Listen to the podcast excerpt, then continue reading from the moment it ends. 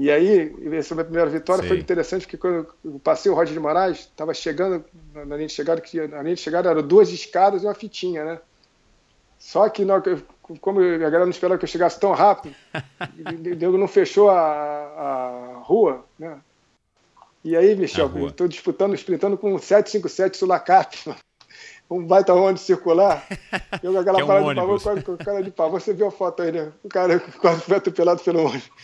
Quase tem uma fatalidade ali. É a foto histórica, né, Ale?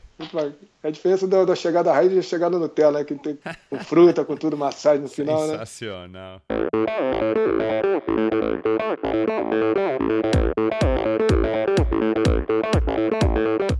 Olá, pessoal. Sou o Michel Bogli e este é o Endorfina Podcast. Aqui você ouve minhas conversas com triatletas, ciclistas, corredores e nadadores pessoas interessantes que são, acima de tudo, movidas à endorfina.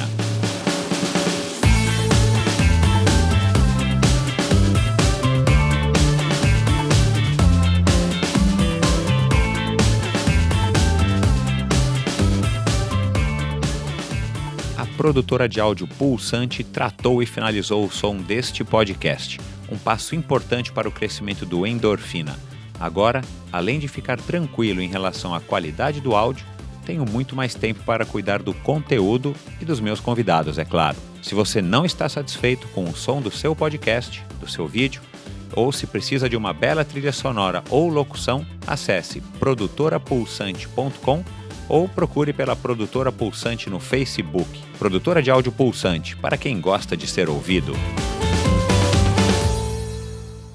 Olá, pessoal, bem-vindos a mais um episódio do Endorfina.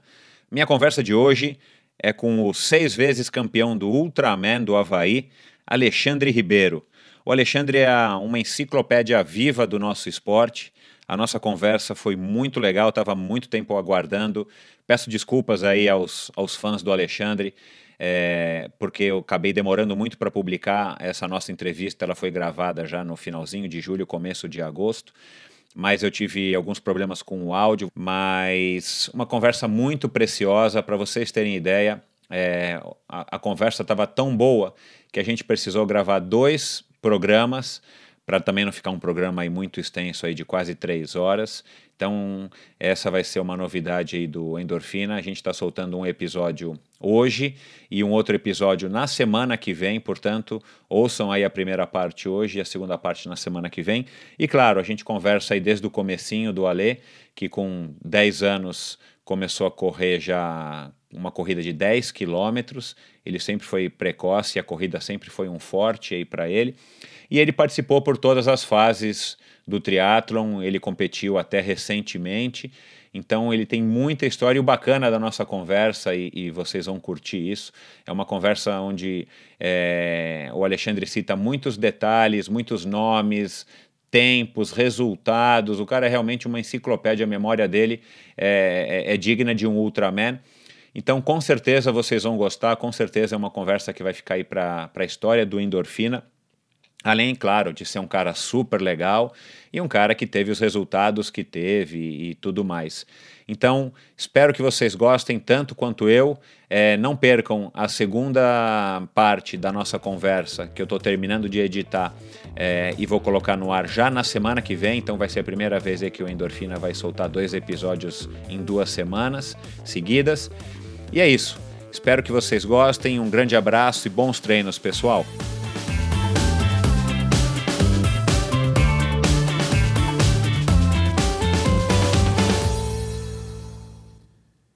Aos 10 anos de idade, meu convidado de hoje participou de uma corrida de 10 quilômetros. Aos 13, já corria meias maratonas e aos 15, maratonas, é claro, afinal, já era um corredor experiente. Então, aos 16 anos, começou a treinar para uma ultra de 100 quilômetros, mas foi quando soube da participação de três brasileiros no Ironman do Havaí. Eram eles Marco Ripper, Borges e Dolabella desistiu da Ultra e traçou o objetivo de experimentar o recém-descoberto triatlon. Mesmo sem nunca ter participado de um, escolheu Kona. Aos 18 anos viajou para o Havaí, sem saber que estas ilhas nunca mais deixarão de fazer parte da sua vida. Um dos caras mais simpáticos e queridos do triatlon brasileiro, pai do Kailane, do Caico e da Maíla Alexandre Ribeiro. Bem-vindo, Ale. É um prazer finalmente te receber aqui no Endorfina. Com certeza o triatlo brasileiro deve muito a você. Mahalo, meu amigo. Poxa, Miguel, obrigado pelo convite. Agradeço a iniciativa da Endorfina. Realmente está vindo na hora certa para resgatar toda a história do, do triatlo no Brasil, não só no Brasil, mas no mundo também. Como a gente já havia comentado anteriormente, acho que o teu programa tem que virar um programa no off, tem que ser um programa de televisão, não só de rádio. Tem muita história para a gente poder contar histórias interessantes de vida, né? não só de esporte, mas de vida também, né? E passaram-se praticamente uns 35 anos, né? Desde que começou o primeiro teatro no Brasil. Exato, Agradeço a gente está quase comemorando 35. 35. Agradeço o seu convite e espero que as pessoas que estejam nos escutando gostem da, da, da minha história de, de, de, esporte ao longo dessas, dessas datas todas que você mencionou aí atrás. Bacana, vai ser um prazer. Tenho certeza que todos que estão ouvindo aí vão curtir muito, porque você já é conhecido pelos seus títulos e para quem é mais próximo de você pelas suas histórias. E aqui agora a gente vai ter aí a oportunidade de ouvir as suas histórias em rede nacional. Muito Olha, para começar, fala um pouco aí da, da tua infância, né? Nessa, nessa introdução que eu fiz de você aí.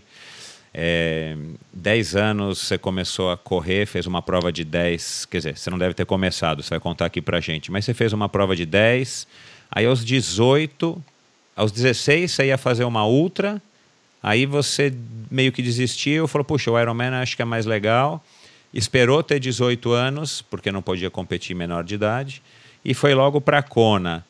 Como é que foi a tua infância até esses 10, 12 anos aí que você já era um corredor né, de 10 quilômetros, coisa que hoje em dia acho que é até proibido.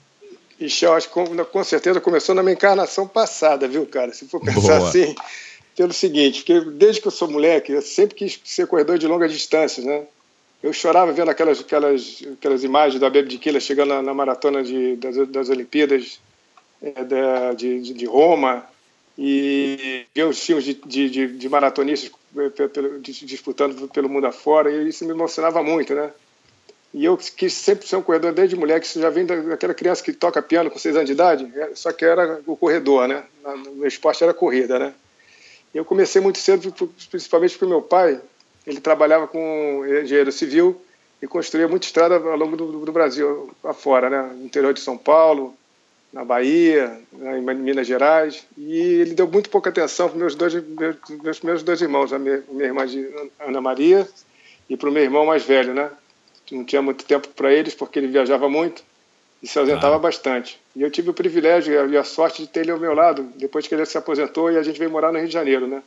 Até então eu, eu, eu a gente eu, eu nasci em Ilhéus, na Bahia, e onde meu pai estava construindo estrada e aí minha mãe, não, que vamos, não, vai nascer em Curitiba, onde minha mãe tinha nascido, a minha família da minha mãe era de Curitiba. E aí eu nasci em Curitiba, com um mês de idade eu voltei para Ilhéus, depois fui pra, fui, moramos em Salvador, e com três anos de idade eu parei no Rio de Janeiro. Daí eu cheguei no Rio falando três sotaques, né, Michel? Painho, maninha, né? Leite quente, que é da dor de dente, e qual é, meu irmão? Três sotaques. Bem, Sensacional. Bem, bem forte, né, cara? E aí o que aconteceu? Meu pai começou a dar muita atenção para o meu lado. Eu era daqueles meninos, se fosse hoje é, é, dizer o que, que era, era super hiperativo. Naquela época não existia essa palavra, né? Mas era um moleque muito hiperativo, tinha muita energia para gastar, né? Meu Naquela pai, época gente... era pentelho mesmo. Pô, é, pô, eu era muito pentelho, cara. Eu era uma capeta, você não tem noção.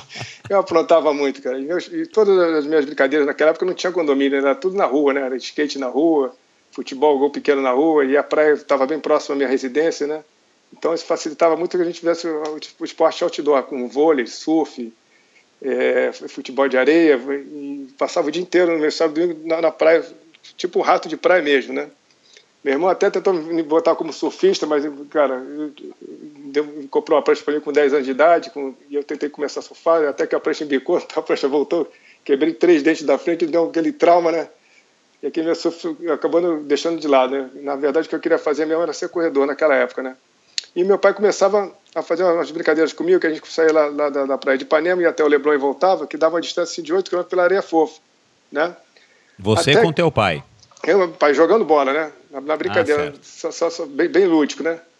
Até que, quando eu fiz 10 anos de idade, eu estava estudando no Colégio Rio de Janeiro, e por muita sorte, o meu professor Cooper, que era o, da, da educação física, não é o Cooper famoso, não, é o outro Cooper, né?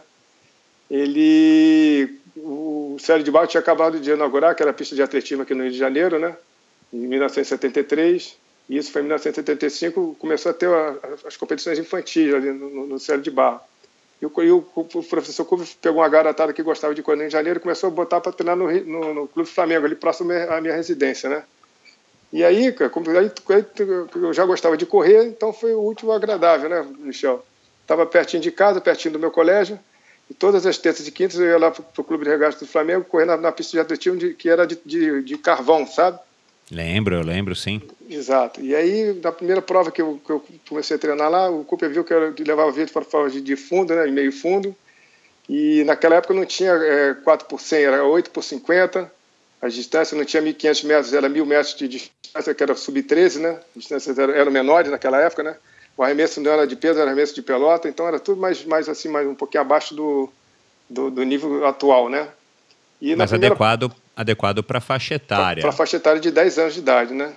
Na, na verdade, a gente corria, a gente corria no sub-13 naquela época. E aí, na minha primeira prova de mil metros, eu fiquei tirando em terceiro lugar, bem próximo ao rapaz da Gama Filho e o outro rapaz lá da, do, do Fluminense. E vi que o Cooper falou, você leva muito jeito para prova de longa distância, eu vejo que você tem muita resistência, né? Até que teve até uma, uma situação engraçada que aconteceu, eu treinando no Flamengo, cheguei atrasado no treino, e como punição o Cooper mandou subir a escada da, da, da arquibancada do Flamengo durante algum, algum tempo, né? E lá eu fiquei subindo escada para lá, subindo e descendo, não sei quantos degraus, para mais de 100 degraus, sobe e desce para lá e para cá. Até que chegou meu pai, meu pai começou a conversar com o Cooper, meu filho está onde? Ih, rapaz, esqueci lá na arquibancada. Já tinha se passado três horas subindo e descendo de escada na arquibancada do Flamengo, que nem um maluco, né? Você não mandou, culpa, você mandou parar, pô, tô aqui subindo e descendo de escada, né? Então, já, tinha, já era meio psicopata nessas provas de, de, de, de endurance, né? Uhum. E aí, o que aconteceu? A equipe do Flamengo, ela terminou porque virou tudo futebol, né? Infelizmente, eles acabaram com a pista de atletismo e virou tudo futebol, né? E aí a galera toda foi mandada embora, a gente, alguns foram treinar na Lagoa Rodrigo de Freitas, e eu comecei a participar de corridas rústicas na rua, sabe? E na, na mesma sequência foi fundada a Corda, que é Corredores do Rio de Janeiro, pelo José Inácio Benek, que foi o primeiro é, a, jornalista a trazer o teatro para o Brasil, né? Ele junto com o jornalista Lequer, que é uma história muito interessante, que eu posso até mudar um pouquinho a história aqui para desviar um pouquinho do assunto, porque o José Inácio Werneck estava em Honolulu, isso em 1981, e viu aquela chegada dramática na, pela televisão da Julie Moge, né, se arrastando, né? Foi que deu até o casamento com o Mark Kelly naquela época, né? Mark Kelly se inspira até nesse episódio por causa dela. E ficou fascinado por, aquela, por aquele evento, né? E falou, vou levar essa prova para o Brasil e vou fazer o primeiro teatro no Brasil.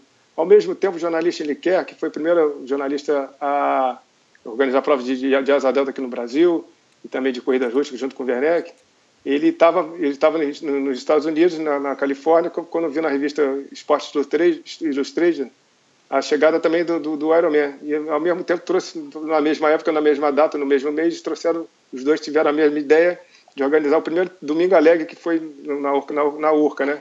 Inclusive, eu até peguei aqui uma, uma, uma colinha aqui que eu tenho aqui no meu treinamento, que para te dizer, na verdade, a distância do que foi que o Armando comentou, né? Na verdade, foi natação, corrida e ciclismo por último. Por último. E o vencedor foi o Carlos Dolabella, né? Isso. Mas, mas Aliás, voltando um pouco... só uma ressalva. Uhum. Eu já estou com um bate-papo marcado com o Werneck. Legal. E com o Dolabella também. Então eles também vão contar a versão, contar a versão deles. Muito Mas importante. pode é continuar aí. Muito legal. É bom, importante lembrar essas histórias, porque eu, infelizmente o, o Willi Kerr, jornalista também do Jornal do Brasil, veio a falecer muito precoce, com um acidente de carro, né, naquela época. Bom, aí voltando lá para as provas de corrida rústica no, no, Rio de Janeiro, o Werneck ele tinha feito a CORD, que é corredor, fundado a CORD, o Clube de Corredores do Rio de Janeiro, e eu, eu fiz a inscrição junto com meu pai. Eu comecei a correr na rua. Aí, com 13 anos de idade, eu participei de uma prova do Leblon Leme, que era de 8 quilômetros, fiquei em segundo colocado. Depois me inscrevi para a minha primeira maratona que o José Inácio Werneck organizou, que foi em 19, foi, é, dezembro de 1980, dezembro de 1980, é, Michel, no calor do cão, cara. Dezembro não, novembro de 1980. Essa foi Eu, a primeira maratona do Rio? Do, não, não, não foi, seria a primeira maratona, já seria... Tinham, tinham dois concorrentes, tinha a Printer, que a Eleonora Mendonça já, já, já tinha organizado em 78 e 79, E, e a Printa terminou em 1981, né? Depois eles pararam, só ficou só o Werneck organizando provas de maratona. Não dava para ter duas maratonas no mesmo ano, né? Então, claro, naquela época. Naquela época, então. E aí, o que aconteceu? Eu participei da minha primeira maratona com 15 anos, tinha acabado de fazer 15 anos de idade e naquela época poderia correr de 15 a mais, era a categoria 15, 24 anos de idade, né? categoria por idade, né? E eu participei, e o legal é que o Werneck, cara, tem que falar um pouquinho dele, tem que parar na história falar um pouquinho dele, que ele foi uma pessoa muito importante para o teatro brasileiro, não só para o teatro, também para os maratonistas, né, para os corredores, porque ele tinha todo o know-how assim internacional de como organizar um evento, sabe, de, de forma adequada, né? porque ele viajava muito para o exterior. Então ele tinha esse contato com as maratonas de Boston, de, de Berlim, de Nova York. Então ele já tinha todo um know-how assim de, de, de, conhecimento, né? E ele organizou a primeira prova, a primeira maratona do, do, do, do Brasil, que, que, foi, não, desculpa, a primeira, a primeira maratona do Jornal do Brasil e do Atlântico Boa Vista. E depois disso, ele organizou o primeiro triatlo oficial, que foi em 1983. Graças a ele, cara, naquela época, você tem noção, a maratona do, do, do, do Werneck Jornal do Brasil chegou a botar 10 mil pessoas, você tem noção, Michel? Nossa Senhora! 10 mil, mil pessoas em 1985. Hoje você pega a maratona do Rio, você bota 6 mil.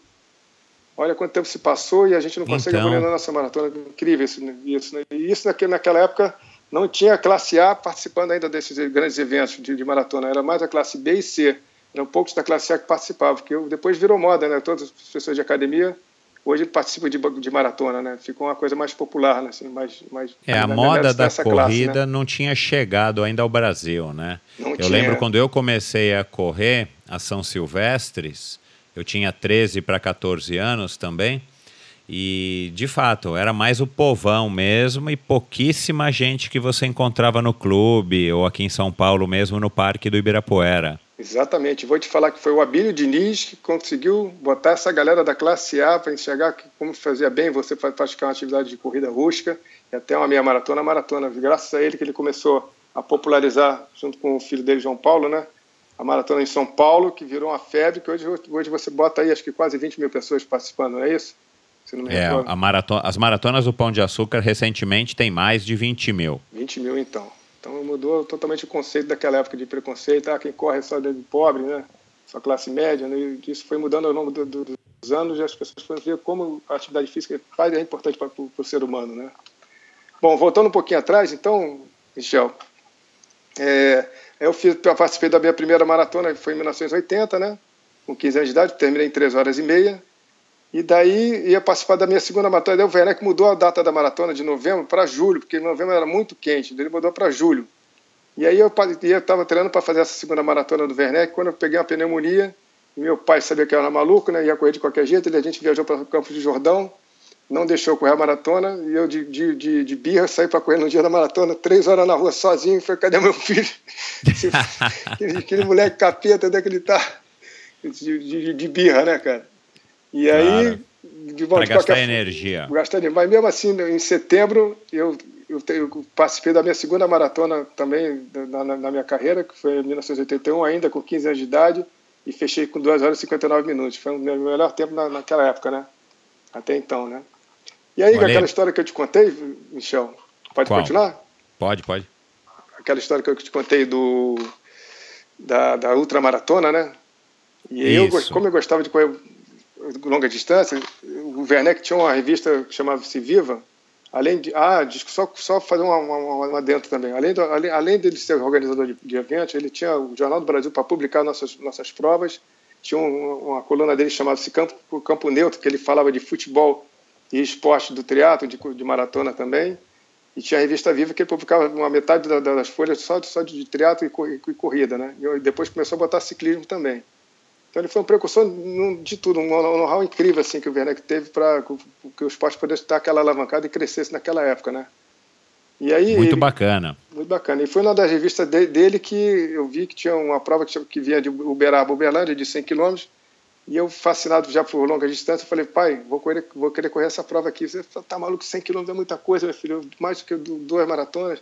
Não, vou correr, vou correr. E na edição seguinte apareceu o, Ronaldo Borges, Marco Ripper e o Carlos Dolabella, vindo do Havaí, e eu fiquei fascinado, Michel. Nossa, eu falei, meu irmão, que coisa maravilhosa. Pai, não quero fazer mais essa prova de 100 km, não, agora eu quero correr essa, esse Ironman aqui. Que Ironman é esse, meu filho? Dá uma olhada na distância. Você tá maluco? Você é muito longo, você vai morrer. Não vai aguentar isso, não. Você é muito novo para poder Você tem a revista ainda, Ale? Tem tudo aqui. Meu museu é completo, Michel. O dia que você precisar, cara, te Não, faço vamos, tudo. vamos publicar isso tudo no Endorfina. Tem muita coisa, muito material bem bacana assim, de história que eu consegui guardar, bastante coisa muito interessante, né? E aí, Michel, o que aconteceu? Eu comecei a treinar para essa prova, só que eu estava com 16 para 17 anos de idade. No Ironman, como a gente havia comentado, só pode a partir dos 18 anos de idade, né? É. Mas eu dei sorte que quando comecei a treinar, e eu tive, não tinha bicicleta, não tinha nada, eu tinha uma Caloi 3, né? Então, até uma situação interessante também, que teve uma, uma prova de, de ciclismo, eu comecei a procurar provas de ciclismo para começar a treinar, né? E eu tinha a Caloi 3, que eu ficava de São Corrado a, a Ipanema e de volta, que dava uma distância de 16 km, né? Aí vi, eu vi uma prova que dava volta na Lagoa, e estava praticamente, era quatro voltas na Lagoa, que era 32 km, eu falei, vou me inscrever nessa prova, e fui lá todo metido, né? Cheguei lá para alinhar, o cara veio minha bicicleta, falou, você não vai com essa prova, é proibido, bicicleta tem que ser bicicleta de estrada, você não tem marcha? Tem marcha aqui na, na minha munheca, aqui são três marchas. Não, você não vai correr. Eu ainda tinha cortado minha bermuda de, do colégio, né? Para virar bermuda de ciclismo, né? Sem capacete, de tênis, sem nada. Não, daí até que meu pai conseguiu convencer lá o organizador para deixa o moleque participar aí, cara, deixa ele participar da primeira prova de ciclismo dele. De repente, ano que vem, ele vai atrás da bicicleta diferente, a bicicleta mais, mais apropriada, né? Daí deu, né, bicho? Deu a largada da prova, os caras mesmo tomei uma, uma, uma, uma fumaça enorme, não vi mais ninguém, cara. Aguentei só 500 metros com a turma, os caras me deram um capote no meio da lagoa, né? Mas completei a prova, né? Fui valente, fui lá, fui último colocado, tomando capote, mas terminei, né? Qual era a distância, você lembra? Era 32 quilômetros, eram quatro voltas na Lagoa Rodrigo de Freitas, né? Eu na primeira tá volta bom. já tinha ficado longe, né? Aí foi a primeira, minha primeira é, experiência com, com, a bike, né? E até então eu só estava. Ah, um, um adentro, um, vamos voltar um pouquinho, um pouquinho da história. Eu também comecei a nadar no Flamengo com seis anos de idade. Olha o meu trauma da natação, por que eu não fui um bom nadador que nem, que nem o Galindes, né? Meu pai me botou com seis anos de idade, no primeiro horário, que às seis horas da manhã, no inverno. Coitado, durante três meses meu. eu bati queixo, meu, na borda da piscina. Não conseguia aprender a nadar.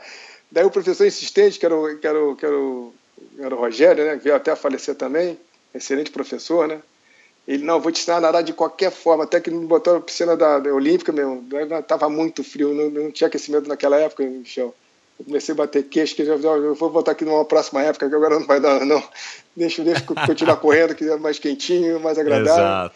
Eu, porque meu pai me botou para aprender a nadar, porque eu gostava, como eu gostava de surfar, pegar onda, eu tinha que aprender a nadar para não morrer afogado no mar, né? Mas Sem depois eu só, só, só, voltei a nadar depois por causa que o, o teatro apareceu na minha vida, eu comecei a fazer aula sozinho, depois tive aula com o Roberto Pave, né, que foi técnico do, do Madruga, no, na, no, dava aula na, na Gama Filho, e começou a me filmar por debaixo d'água para tentar corrigir meus, meus movimentos, junto com, com o Rafael. E aí comecei a melhorar um pouquinho minha natação. Depois disso, eu, tive a minha primeira temporada nos Estados Unidos, que eu melhorei bastante, que eu vou, vou comentar contigo lá na frente. Bom, isso foi mais ou menos esse meu começo de ciclismo, começo. triatlo e corrida, né? Praticamente dessa forma. Joia. Olha, Lá atrás você falou que deve ter sido genética, né, que te deu essa resistência de ficar subindo as escadas lá da pista de atletismo Célio de Barros por três horas. O cara te esqueceu lá. Mas que história é essa desse teu familiar que atravessou o Brasil a pé? Quando é que foi isso? Olha, essa história é bem bacana. Eu vou ter até aqui para não me perder na distância. Foi o seguinte: a minha bisavó, ela morava no Maranhão, né? A família era, tinha pouca idade, tinha uns 10 anos de idade, e houve uma seca muito grande naquela época, naquela região. E eles tiveram que sair da, da, da cidade que chamasse Barra do Corda, no Maranhão. E fizeram a caminhada, Michel, de mil, tá aqui, 497 quilômetros até Belém do Pará. Isso meses a fio, né? Não foi numa tacada só. Foram caminhando, né, pernoitando. Fizeram essa caminhada de 1.497 quilômetros. É uma Depois, espécie de peregrinação. Exato, para fugir da seca. Lá na, na, em Belém surgiu uma oferta de trabalho lá no Pauni, que é a fronteira do Amazonas com o Acre. Eles pegaram o barco e foram entre barco e caminhada, quer dizer, o total mais 3 mil quilômetros de descendo barco e, e andando perto dos, dos ribeirinhos, né? Lá eles começaram a fazer a vida. O meu avô veio de, de Portugal, jovem militar, com 18 anos de idade, ele desertou, não quis voltar para Portugal, e nessa mesma época ele, ele viu que tinha uma oferta de trabalho lá no mesmo lugar onde minha, avó, minha bisavó tinha ido, lá no Pauni. Foi ao encontro dela lá. Quer dizer, foi, foi, acabou se encontrando lá, né? E lá fizeram família, né? Meu avô virou um grande empreendedor, estava na época da, da borracha, ganhou bastante dinheiro lá e fez a família dele toda lá e depois voltaram para Belém e alguns filhos vieram morar em Portugal, outros vieram morar no Rio de Janeiro. A família meio que se dividiu, né? Mas eu acredito que essa, esse, esse meu endurance vem exatamente da, da minha bisavó, né? Dessa caminhada, peregrinação que ela fez imensa, né, cara? Então eu gostei do brinquedinho de correr, então já que tu gostou, meu filho, então a genética toda vai ser da tua bisavó, né? Vai tudo para você, né? Olha, como é que você descobriu mãe, isso? Aí isso que eu estava dando a palestra, volta e meia dou algumas palestras pelo Brasil afora, né? E aí terminando a palestra, o cara me perguntou assim, Alexandre, isso é genética, que isso vem dos teus antepassados? Eu resolvi pesquisar, né? E meu pai já tinha esse, esses dados assim em mãos, né? Ele falou, filho, vem cá, vamos sentar aqui, eu vou te explicar como é que era, como é que era minha avó, de onde, de onde eles vieram, de onde seu avô nasceu, seu bisavô nasceu. E aí essa história surgiu por muita coincidência, né? Eu acredito um pouco nisso também, que isso não, não vem só da, da do gosto, da, da, da, vontade só, entendeu, Michel? Acho que vem também um pouquinho da genética que a gente recebe né, dos nossos antepassados, né? Isso, isso daqui a pouquinho eu vou te perguntar porque eu tenho curiosidade de saber. Mas então foi mais ou menos a mesma história que o pai adotivo do Superman contando para ele dos superpoderes dele, não é isso? Exatamente, cara. E eu vou te dizer o seguinte: pô, essa, essa, essa indústria veio por parte do meu pai e a dor, assim, a sensação de dor veio por parte da minha mãe, diretamente, sabe, cara? A minha mãe, nos últimos, digamos assim, 20, 25 anos, ela vem sofrendo com problemas de eh, circulação do, das pernas e a dor dela é como se você terminasse uma maratona, um Ironman, e não conseguisse dar mais dois passos, entendeu, Michel? É aquela caminhada para o banheiro, do quarto para o banheiro, que ela vai sofrida. devagarinho, sofrida. Eu acho que essa, essa, esse poder de superação de dor vem da minha mãe, com certeza. Que bacana, cara, que legal. O Ale, é, assim, eu tenho interesse em saber, você já explicou aqui como é que foi aí o, o contexto do Ironman e tal. É, então foi o seu primeiro teatro não foi o Ironman. Não, não. O seu primeiro Aí... teatro foi a Corrida Alegre. Isso. Não, não, foi a Corrida Alegre, não. Meu primeiro teatro ah, foi, foi a corrida, o primeiro teatro oficial do Brasil. do Brasil. O Teatro no Café, Café do, Brasil. do Brasil. exatamente. Legal, em 83. Que a distância e aí depois era 1 km de natação. Ironman. E, então, Café do Brasil, a distância era 1 km de natação, 43 km de bike e 11 km de corrida.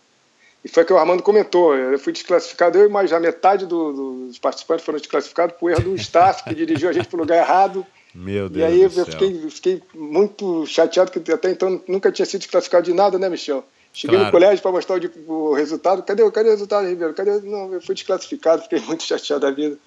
Não tinha nada para. E o teu segundo triatlo então foi Kona? Não, daí não. Daí o segundo triatlo, Michel, é, foi, foi bem interessante porque eu consegui o meu primeiro patrocinador para me bancar, pelo menos a inscrição, e para me dar um bônus se eu, se eu chegasse entre os 10 primeiros, entre os 20 primeiros, entre os 30 primeiros. Né? E a distância. Mas você já, já queria ir para o Havaí? Já, já queria ir para o Havaí.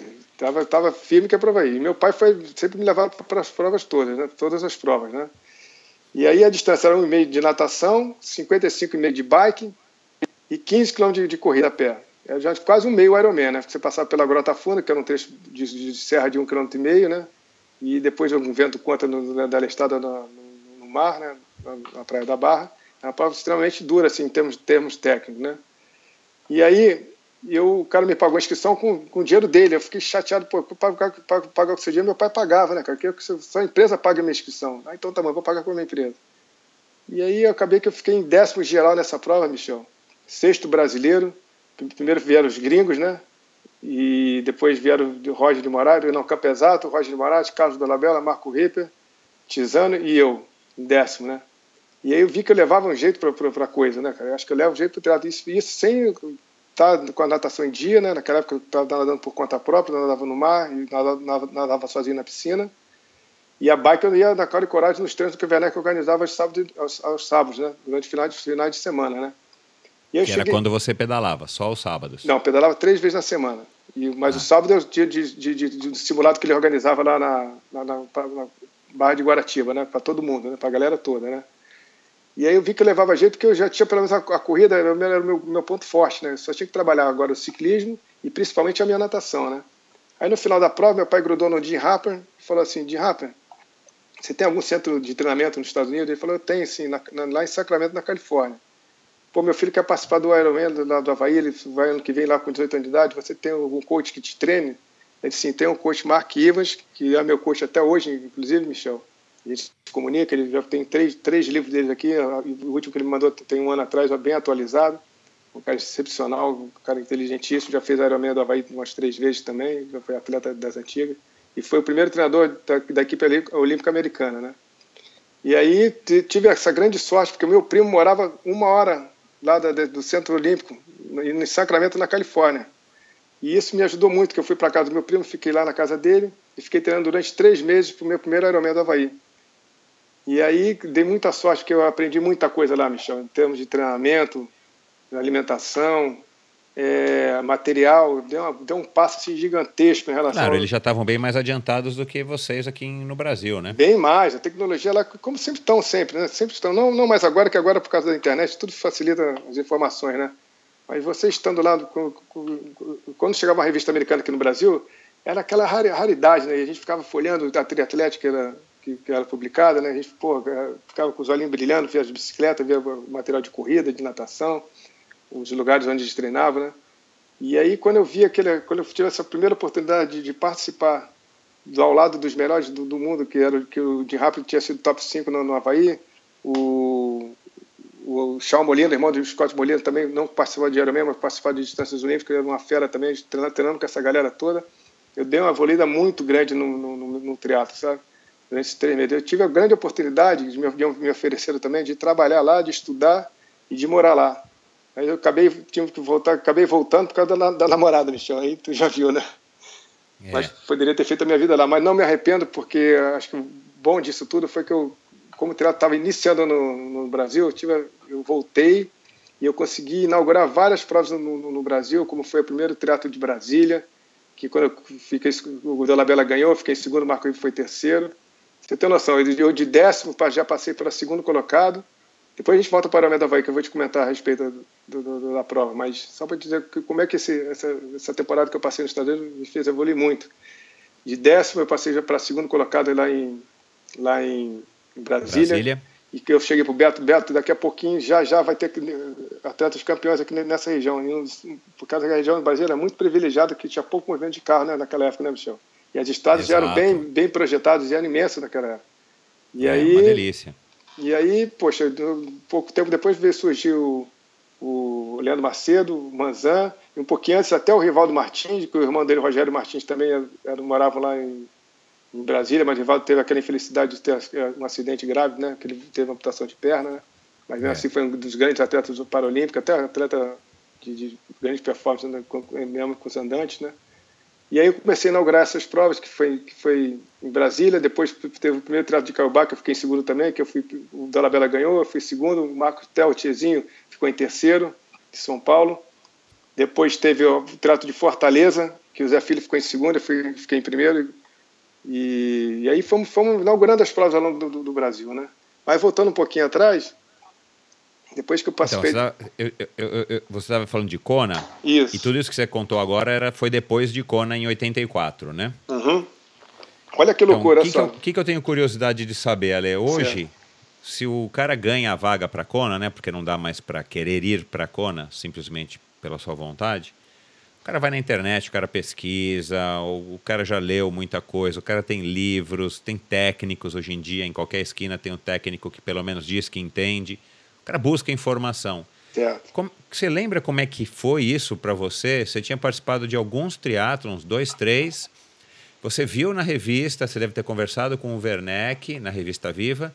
Você deve ter conversado com o Werneck, depois com o Dolabella e tal. Mas qual que era a tua expectativa, cara? A hora que você aterrizou em Kona, abriu a porta do avião e, e viu aquela sauna, aquela estufa que, que você pensava? Enfim, qual era o teu objetivo? Era só completar a prova, mais nada. Não tinha perspectiva nenhuma de, de tempo. Não falei, nem fiz conta, nem fiz nada. Meu, meu coach chegou a fazer conta. Disse que eu ia nadar para uma hora e quinze, eu nadei para uma hora e cinco. Disse que eu ia pedalar para seis horas e meia, eu pedalei para seis horas e sete. E falou que ia correr para três horas e meia, eu corri para quatro horas e meia. O meu, meu, meu, meu maior potencial que seria a corrida, eu pifei que eu tinha terrível durante a prova, a maratona inteira, falta de ar durante os 42 quilômetros inteiros não consegui correr, desenvolver minha, minha, minha corrida.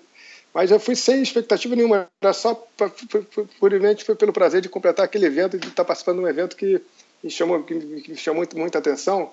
Foi com aquela imagem da Julie Moss, né? Dela, que, na época o, o Marco Ripa, ele conseguiu trazer a fita VHS, as imagens da NBC, e botou no esporte espetacular aqui. Ele foi a pessoa que fez a, a narração da, do evento, né?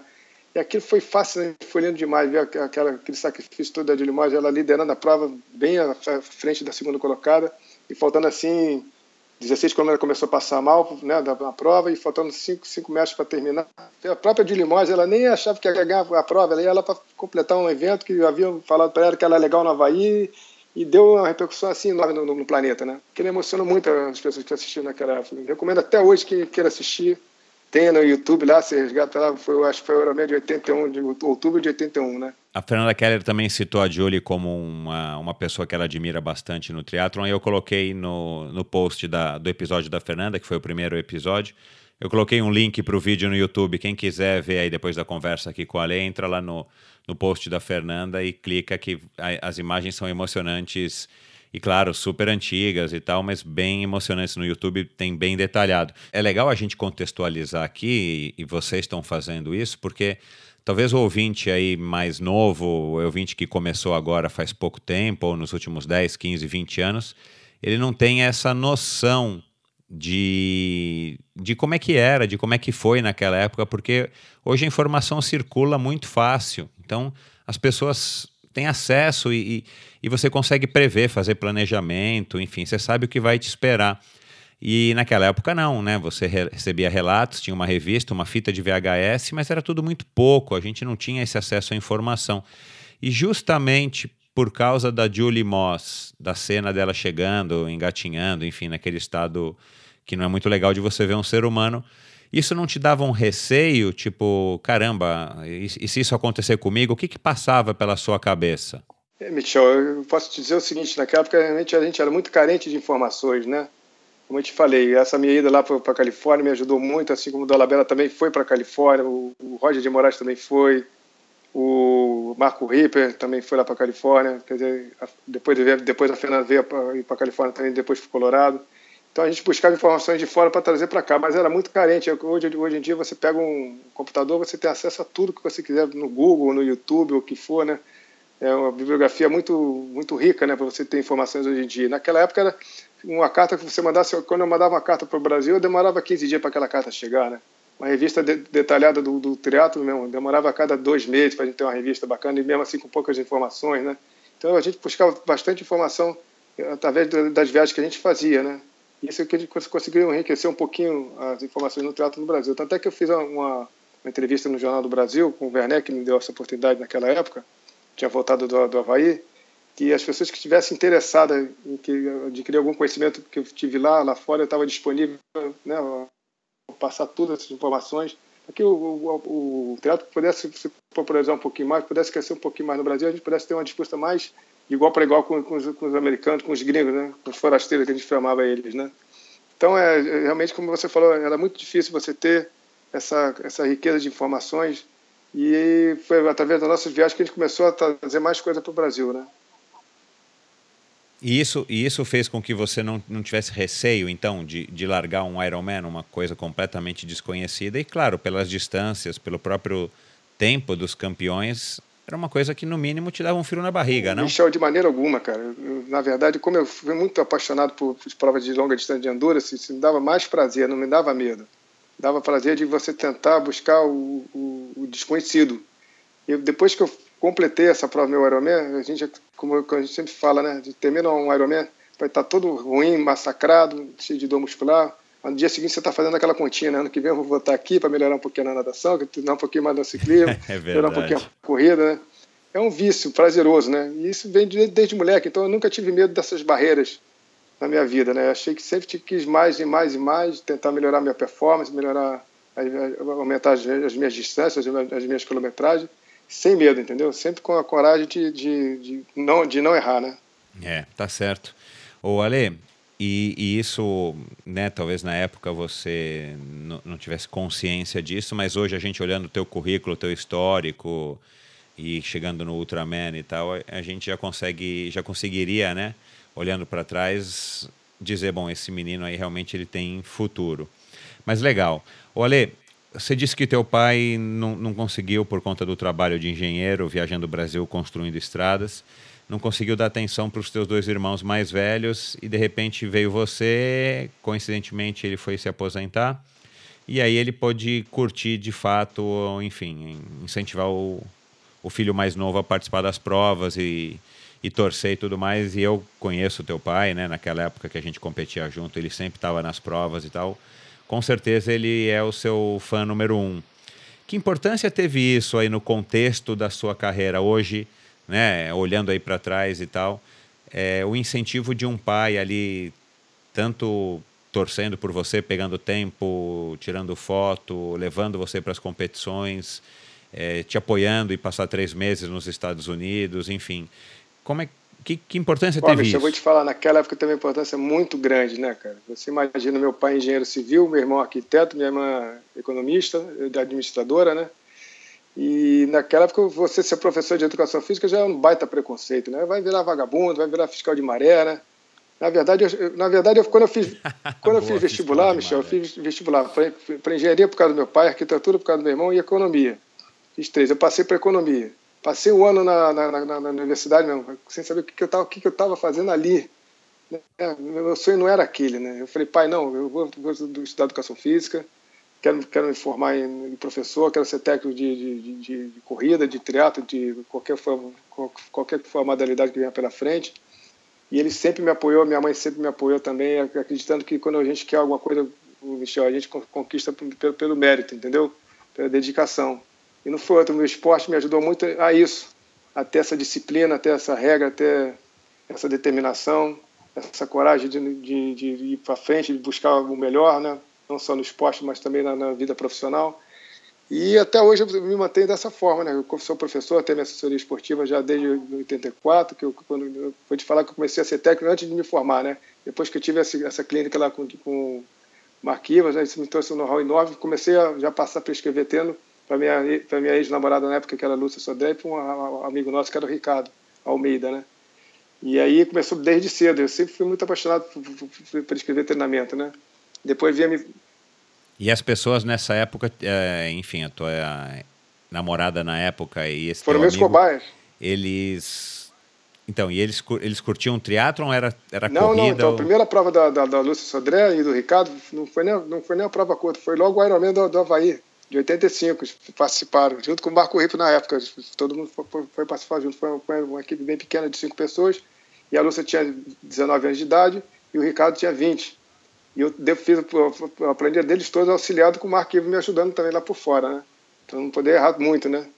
E eles. Cara, que bacana. E ela foi a mais disso. nova atleta a participar do, do, evento também naquela época, com 19 anos de idade.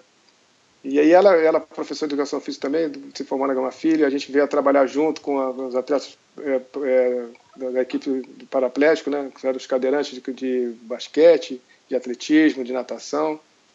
E isso foi, foi um passado muito bom para mim, muito importante para mim, ver a superação dessa galera, que a gente treinava uma galera, Michel, que era lá do, do, da comunidade da Piedade, aquela galera bem carente, que não tinha, nunca teve pai, não tinha identidade, nunca teve feito um exame médico, nunca tinha feito um, nada assim de coisas da nossa rotina normal do, de família, sabe?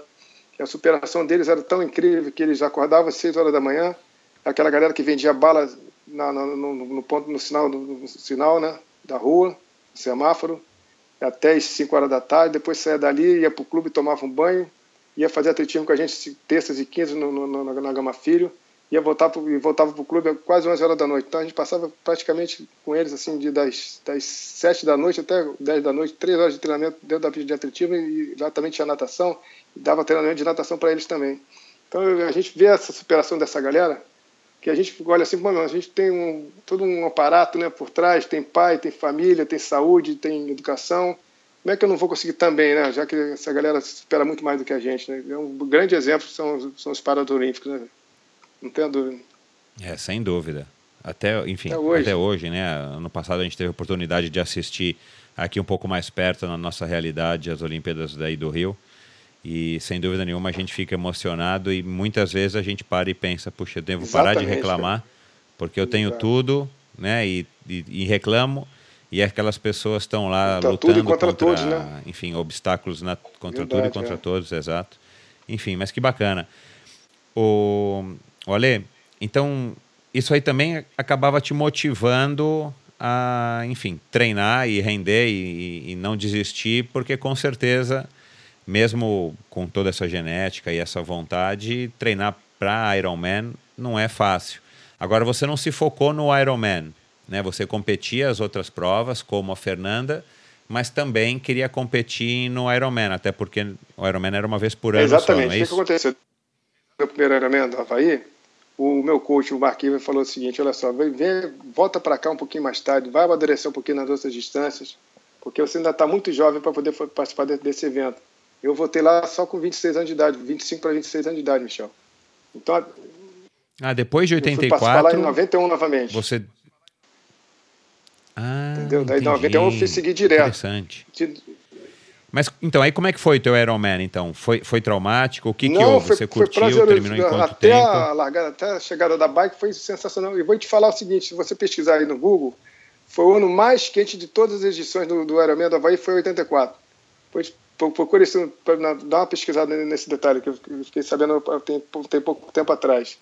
Mas isso, isso é medido, medido mesmo, né? Porque hoje em dia todo mundo, quando volta do Havaí, fala que foi, foi o ano mais, mais difícil. Mas foi o né? ano que mais fez calor na, na ilha, exatamente. Que mais fez calor. Sempre faz calor, né, Michel? Aquela ilha, você sabe como é que é naquela época do ano. Não, Sempre, não tem é. moleza, né, cara? Um grau a mais, um grau a menos, não vai fazer tanta diferença. Se tá 50, 45... E como é que foi o teu Ironman? Como é que foi a foi prova? Perfeito, foi, como eu te falei, foi abaixo do, do que o Mark havia previsto. Ele havia previsto que eu ia nadar para uma hora e 15, eu nadei para uma hora e 5.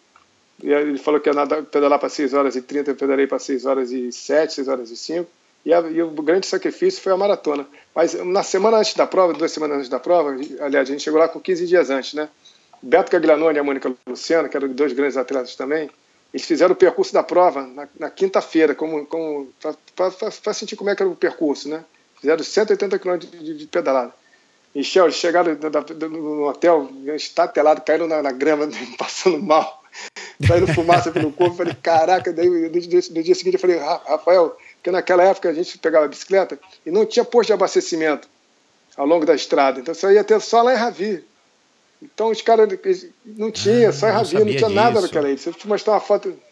Não tinha essa história de 5 em 5 quilômetros treino, e tal. Durante o treino, não tinha aquele abastecimento que eles fazem, ah, claro. fazem antecipadamente, que eles botam uns cooler enormes no percurso, ah, não bom. tinha bar para você abastecer. Só tinha só é. lá em Ravi. Imagina. Eles chegaram mortos, eu falei, caraca, os caras estão passando mal. Pô, eu falei, Rafael, vamos abastecer até o máximo. Te levamos um supermercado aqui nas costas, Michel. Várias garrafinhas, cara. Muita comida e toda coisa e tal. Aí a gente, a gente terminou o, o treino mesmo, inteiraço. Saímos para correr quase a 4 por quilômetro de média, né? 4,30 por quilômetro de média. Falando, caraca, a gente vai arrebentar nessa prova. Olhou por outro felizão, né? Acabou que o Garganoni foi lá e foi o melhor brasileiro da turma, mesmo tendo esse trauma uma semana antes né, do, do treino. E, mas o que eu passei mal mesmo foi na maratona, Michel, que eu, tipo, quando eu saí para correr, quando deu 4 km de corrida, eu comecei a passar mal de ar, não conseguia respirar, falta de ar, 4 km. Com 4? E que a minha estratégia Eita. era correr de posto a posto, que era, cada duas milhas tinha um posto, corria, conseguia trotar devagarinho, caminhava no posto inteiro, abastecia, parava e voltava tentando correr no outro posto, entendeu? E assim foi, foi um sacrifício. Acabei fazendo em 4 horas e 28 minutos nessa maratona, mas terminei, cara. E foi uma emoção tão grande, cara, que os últimos dois quilômetros comecei a chorar, chorar, chorar, chorar. É, aquela foto que você me mandou, você chegando tempo, né? chorando, é visivelmente emocionado. Muito, muito bacana. Tem, tá o meu pai lá, meu pai tem essa fita que eu tenho que mostrar para vocês depois, eu chegando. Ele, that's my boy, that's my boy. Todo feliz da vida, muito legal. Que bacana. Vamos, vamos, vamos publicar aqui no Endorfina também esse vídeo. Pode me mandar que eu passo aqui para o site para todo mundo poder ver. O Ale, que legal. É, aí, bom, você voltou depois em 1991. Isso, e então de 85 em diante até 91 você com o, o Mark Evans, você se concentrou no teatro para evoluir, enfim. E isso também é uma coisa que, aproveitando aí a, o gancho, hoje em dia é, tem muito atleta que, que inicia no triatlon com, no, certo, pelo Ironman, embora não com 18 anos. Né? Às vezes é com 30, 35, 40, aquele cara que viu, enfim, que ficou sabendo do Ironman, um amigo no trabalho e tal, ouviu na televisão, na revista, na internet, e o cara fica maravilhado com aquele desafio, e, e ainda mais a gente tendo uma prova aqui na esquina, aqui em Florianópolis, Exato. fica muito mais acessível para o sujeito. Basta, na verdade, como disse o Galindes, basta o cara pagar, o cara está dentro do Ironman. Aí, claro, ele vai ter que se preocupar com o treino, minimamente ele vai ter que treinar. e mesmo que ele faça em 17 horas, ele faz. Né? Mas existe essa polêmica, né? e é uma das coisas que a gente tem discutido bastante aqui também, essa história do Ironman versus, entre aspas, certo. o triatlon. Né? Tem o cara que é o triatleta, que hoje em dia parece que está em extinção, e os números mais ou menos comprovam isso. E tem o Ironman, que está em plena ascensão, né? Todo mundo sabe que a corporação do Ironman foi comprada por uma corporação gigantesca na China por não sei quantos Todo milhões de dólares e que eles estão ampliando, enfim. E claro, se os caras investiram tanto dinheiro assim no, nas provas de Ironman, na marca de Ironman, no mínimo eles veem um grande potencial e eles vão querer agora explorar isso ao máximo e provavelmente o, o, o triatlon Ironman vai se popularizar ainda mais. O que, que, o que, que você acha, também olhando pela tua experiência, ter começado muito cedo, mas deu para entender que, enfim, era um sonho e era um, você não tinha noção das coisas, não você, todo mundo, porque né, era uma coisa nova. Mas como é que você vê isso, desde aquela época até hoje, essa mudança que houve? Porque antigamente você, Alexandre Ribeiro, era um triatleta e fazia Ironman. A Fernanda Keller era uma triatleta e competia Ironman. O Armando e o Ripper e por aí vai. Oh. Hoje, você também enxerga, você concorda com isso que eu estou dizendo, que tem essa diferençazinha entre o triatleta e o cara que faz Ironman, o cara que é um Ironman? Olha, Michel, eu vou te falar uma coisa, eu acho que não é nem certo nem errado, eu acho que a gente fica na felicidade da pessoa, sabe? A gente não pode dizer para ele que é errado ele fazer um Ironman sendo essa primeira prova, entendeu? Eu acho que as pessoas têm tão pouco tempo hoje em dia para poder se organizar, ter tempo para você poder conciliar sua família, seu trabalho, seu lazer, seu esporte.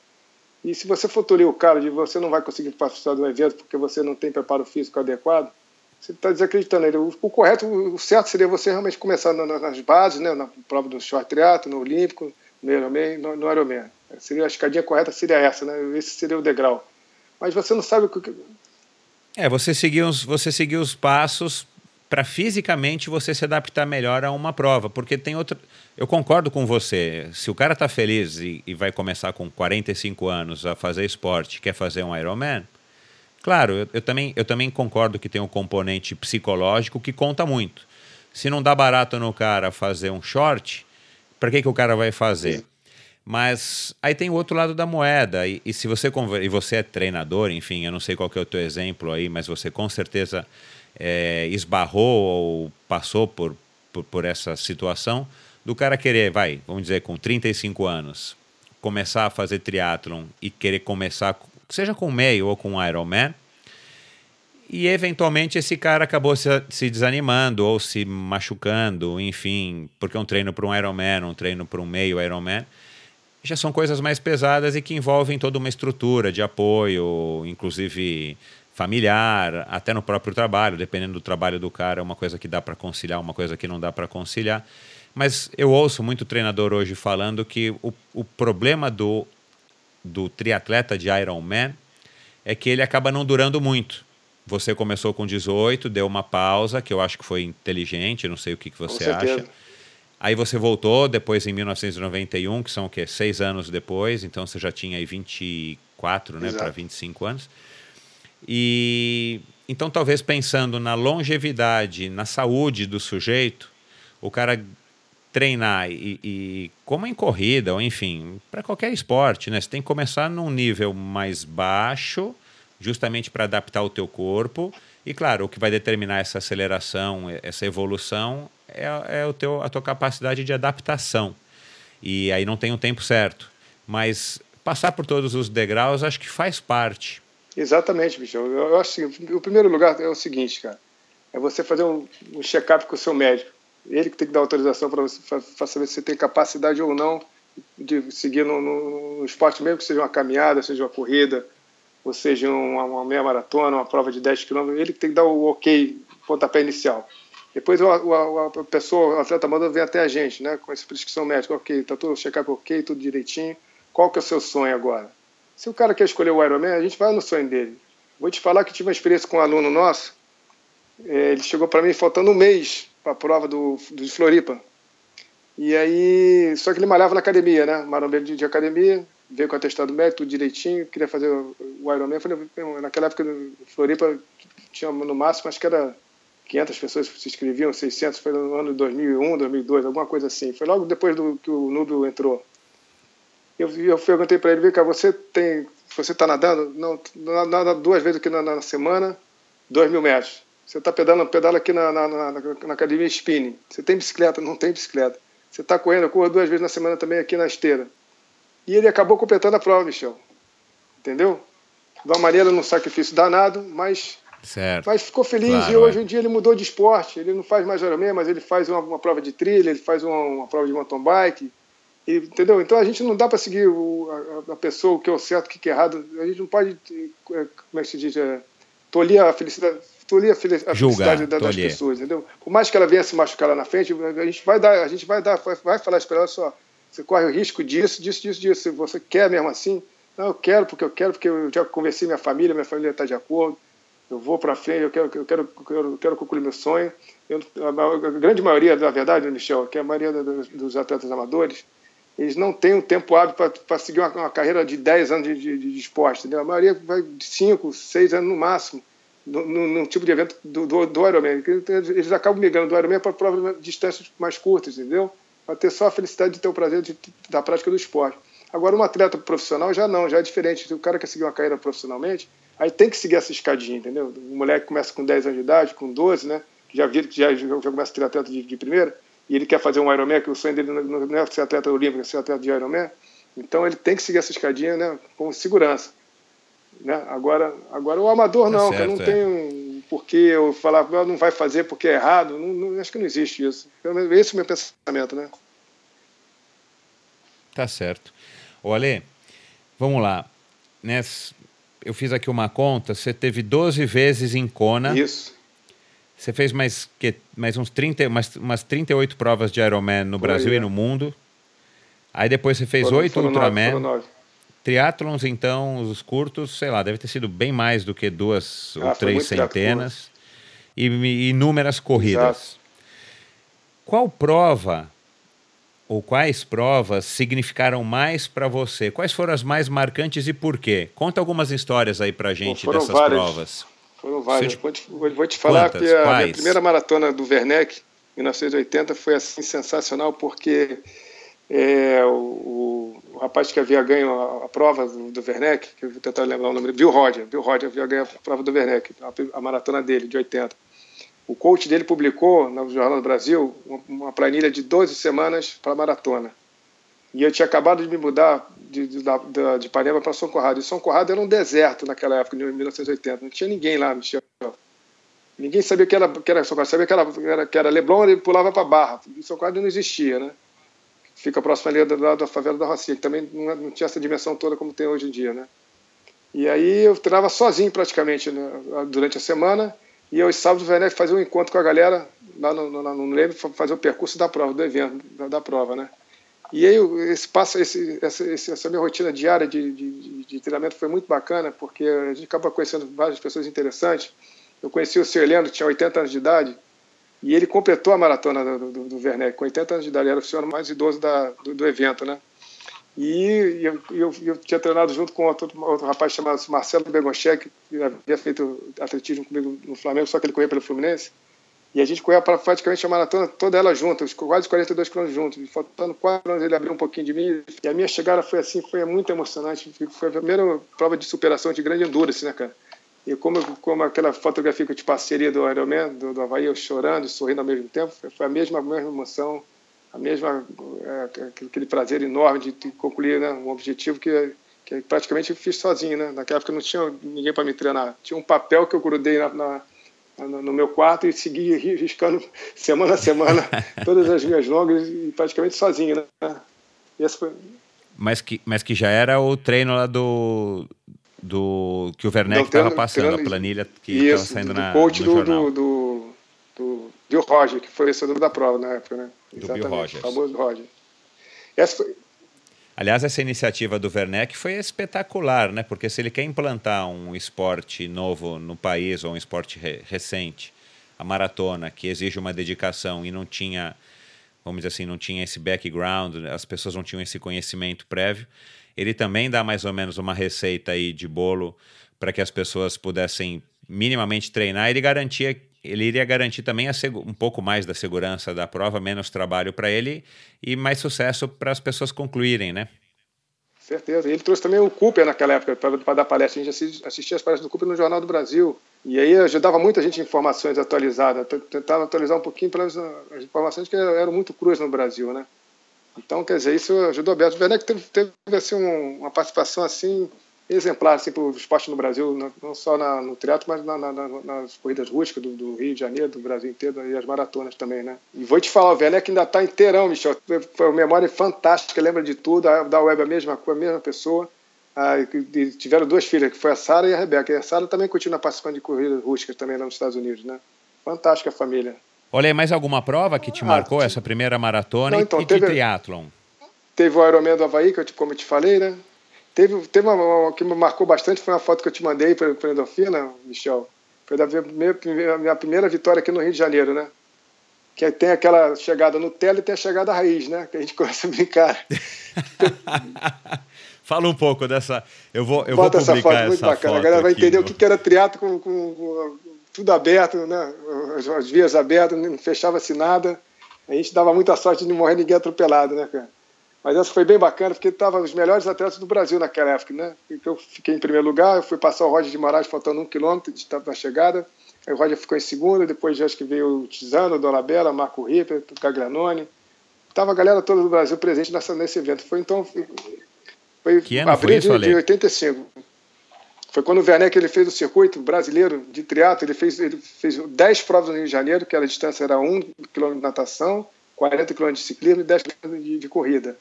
E ele fez 10 edições. 1,40 a 10. 10 edições, sendo mais o Campeonato Brasileiro, que era de longa distância. Então ele fez 11 provas no mesmo ano. Dessas, dessas 10 provas que eles são chamadas seletivas do Campeonato Brasileiro, ganhei, das 5 eu ganhei 4 e uma eu fiquei em quinto, que eu, que eu participei, né? Porque eu não participei de mais dela, eu até me arrependo hoje. Não, não, não arrependo, porque valia uma, uma, uma lambreta o vencedor da, da, da, do circuito. Ah, não, não, desculpa, valeu a passagem para o Havaí vencedor do circuito. que, que acabou ganhando foi o Marco Ripper, né? E aí, essa minha primeira vitória Sim. foi interessante, porque quando eu passei o Roger de Moraes, estava chegando, na linha de chegada, que a linha de chegada eram duas escadas e uma fitinha, né? Só que, como a galera não esperava que eu chegasse tão rápido, Deus não fechou a, a rua, né? E aí, Michel, estou disputando, sprintando com um 757 Sulacap, um baita ônibus circular. Eu com aquela é um parada de pavor, com cara de pavor. Você viu a foto aí, né? O cara quase foi atropelado pelo ônibus. Quase tem uma fatalidade ali. É Pô, foto histórica, né, Ale? É a diferença da, da chegada raiz e da chegada Nutella, né? Que tem com fruta, com tudo, massagem no final, Sensacional. né? Sensacional. E essa foi tua primeira vitória numa prova? Tá, essa foi a minha primeira vitória, Michel. Abril de, de 85. Como eu te falei, eu, eu quando eu voltei dos Estados Unidos, o Mark Cuban falou para mim: agora você está pronto para você começar a vencer as provas no Brasil. Vai lá que eu tenho certeza que em breve vai ser a tua primeira vitória. Daí que eu voltei do Ironman do, do Havaí em 84, né? Que eu completei lá a prova em, em, desculpa, foi em 11 horas e 42 minutos. Na, um mês depois eu participei do Campeonato Brasileiro do, no Rio de Janeiro, que fiquei em quinto. Em dezembro, no mesmo ano, eu fui para Brasília e fiquei em segundo. Depois, em janeiro, o primeiro que do Calbai, eu fiquei em segundo. E aí eu venci minha primeira prova em abril de 85, né? Foi essa sequência. Depois, foi embora, né? Foi só participando de prova pelo Brasil inteiro, que tinham, né? E tem, uma, e tem um episódio muito interessante, Michel, que eu posso te contar? Claro, fica à vontade. Muito bacana. Foi o seguinte, o Djan Madruga também, um dos grandes atletas da época também, você tem que conversar com ele também, Michel. Sim, já disse que vai estar aqui. Já já a gente grava aí o episódio com ele. Grande Djan. O Djan, ele fez, ele tinha voltado do campeonato é, Hilton Head nos Estados Unidos, campeonato americano, tinha se sagrado segundo essa prova. Só tinha fera também. Quem ganhou foi o Mark Allen, ele ficou em segundo, o Scott Molino em terceiro. David Scott em sétimo, só tinha gente só, só fera, né? E ele fez um desafio no Teatro de Brasília, que quem baixasse naquela época de duas horas, estava começando a ver a distância olímpica, no meio 40 e 10, né? até então era 1, 40 e 10, né? Ele ia dar 5 mil dólares de premiação. Daí foi a galera toda, né, Michel, para lá para tentar esse desafio, né? Seria, na época, a maior premiação que ia ter do, do, do, do ano, né? E aí, tu acredita que o Dolabella, cara, ele fez todas as passagens se ele metesse 40 minutos na, na, na, nos 10K, ele baixaria de 2 horas, mas chegou na, nos 10K, ele meio que deu uma pifada fez 2 horas e 5, alguma coisa assim. O Rod acabou passando ele, acabou ganhando a prova, né? Mas foi por pouco, foi bem bacana esse desafio, porque eu estava começando a mudar das distâncias olímpicas, aliás, as distâncias olímpicas estavam começando a se concretizar para as Olimpíadas naquela época, né? Tinha um sonho, depois, depois a seguir ver, ver se concretizar, né? Outra passagem interessante também, tem que falar também de outras pessoas que acho que é importante também, do Fernando Nabuco, né? O Fernando Nabuco fez uma, uma, uma prova que deu mais, maior, maior premiação em dinheiro naquela época no Guarujá. Não sei se você participou já desse evento. Não, eu comecei em 88. Então, foi em 86. Ele trouxe Mark Allen, Scott, Scott Tillen, Marco Montgomery e Shaw Molina, irmão do Scott Molina. Ele deu premiação de 10 mil dólares, 9, 8, 7, 6, depois ia baixando para, os brasileiros, sabe? E acabou ganhando Mark Allen, Scott Tillen, Marco Montgomery, Shaw Molina. Fernando Hugo também foi um grande visionário também do esporte, é. né, cara? Tem que tirar o chapéu para ele que ele... Não, sem dúvida. Ele, ele já teve aqui conosco, mas a gente focou mais na carreira dele e tudo mais. Mas já marquei com ele também de fazer uma, uma segunda participação para ele falar aí dessa participação dele aí Triathlon, na, né? no início do, da corrida, é, do triatlon principalmente. Né? Ele contou aqui para gente da, da maratona que ele correu do Legal. Werneck e tudo mais. E é, enfim, além de ser um grande amigo, foi um foi e é, né, um grande atleta, porque com o passar dos anos foi mudando de categoria, Exato. mas continuando aí de tendo destaque na, nas provas e hoje ciclismo, em dia né? ele está firme e forte no ciclismo. Verdade. Isso. É. a Federação Brasileira esse de Ciclismo. É, esse é ficcionado, todo esporte que ele passou na vida, ele foi um aficionado. Uma passagem interessante também que eu vou te contar, que foi bem bacana. Depois que eu voltei lá do, do desculpa, do Sacramento, né, na Califórnia, é, deu uma melhorada muito grande no ciclismo. E a gente tinha um grupo nosso aqui que a gente começou a imitar o grupo que tinha, no, que tinha em San Diego, que era o Wednesday Rider, de, de bike, nas, nas quartas-feiras, né? A gente se, juntava na casa, próximo à casa do Dolabella, eu, Roger, é, Marco Ripper, Gaglianone, Alexandre Campos, e tinha um ciclista lá que chamava-se Baiano. E a gente fazia um, um treino de 120 km de, de bike, né? Naquela época, a melhor equipe de ciclismo que tinha no Brasil se chamava-se KPM, né? Foi bacana, cara, que a gente começou a, a, gente, a gente começou a avistar ele no, no meio do treino, faltava assim uns 80 km para terminar o treino. E aí o, a gente começou, vamos atacar, vamos atacar, vamos passar para os caras. Deu o baiano que era assim, não, vamos respeitar os caras. Deu o Rod mora aqui, respeitar nada mesmo. Vamos passar o carro em cima dos caras. Rapaz, simplesmente acabou, acabou o treino do pessoal da KP, virou, virou competição no meio da rua ali, você tem noção. Então a gente era bem abusado nesse sentido, assim, né? De querer provar que o triatleta naquela época era muito assim, tipo assim. É, tinha um preconceito com, com, com, com o triatlo, né? Achando que era, era uma moda, né? Então o ciclista não via a gente como um atleta profissional, via a gente como um atleta de passeio de bicicleta, né? O nadador a mesma coisa, né? Quando a gente ia nadar na, na piscina do Flamengo, às vezes a gente era expulso da piscina, né? pelos técnicos que ali estavam dando aula, né? Não deixava nenhuma raia pra gente. Antigamente, e é legal também contextualizar isso para os ouvintes mais novos, né, Ale? Antigamente a gente não começava fazendo triatlon, a nossa carreira esportiva ou o nosso esporte. A gente vinha como você da corrida, outros da natação, raramente algum vinha do ciclismo, de repente o cara vinha do polo aquático, como eu e tal. Hoje não, hoje de repente um moleque aí, uma criança, uma menina, eles já falam, puxa pai, eu quero ser triatleta. E aí ele provavelmente, isso, ele provavelmente já está nadando um pouquinho e tal, mas ele começa a treinar para ser um triatleta, né? Então essa rivalidade que a gente tem, tinha, né? Hoje em dia acho que é bem menor entre triatleta e ciclista, corredor e, e, triatleta, e entre nadador e triatleta, acho que já diminuiu bastante, mas na época era, era uma coisa até um pouco chata, né? A gente tinha que estar tá sempre provando para esses outros esportes de que a gente também fazia um esporte, embora não fosse um esporte de uma modalidade só. Ô Ale, diga. Vamos fazer o seguinte, a conversa está muito legal. Vamos marcar uma parte 2 para a gente Com não certeza. se estender muito aqui. E aí na parte 2 a gente. 3, 4, 5, tem muita coisa para falar, Bacana. E na parte 2 a gente aborda aí a história do Ultraman, falar um pouco aí também da tua família, o que, que o esporte te trouxe, o que, que o esporte te ensinou, Legal. sobre tecnologia, lesões, é, enfim, o Ultraman, o seu Ultraman, o B515, o Race Across America e outros assuntos aí muito legais. Ótimo, podemos deixar de falar do meu melhor tempo no Ironman da Havaí também. Vambora. Falar do, do, do, do, do Ultraman, tem muita, muita história bacana para a gente poder dar continuidade ao programa. Legal. Então, um grande abraço, obrigado.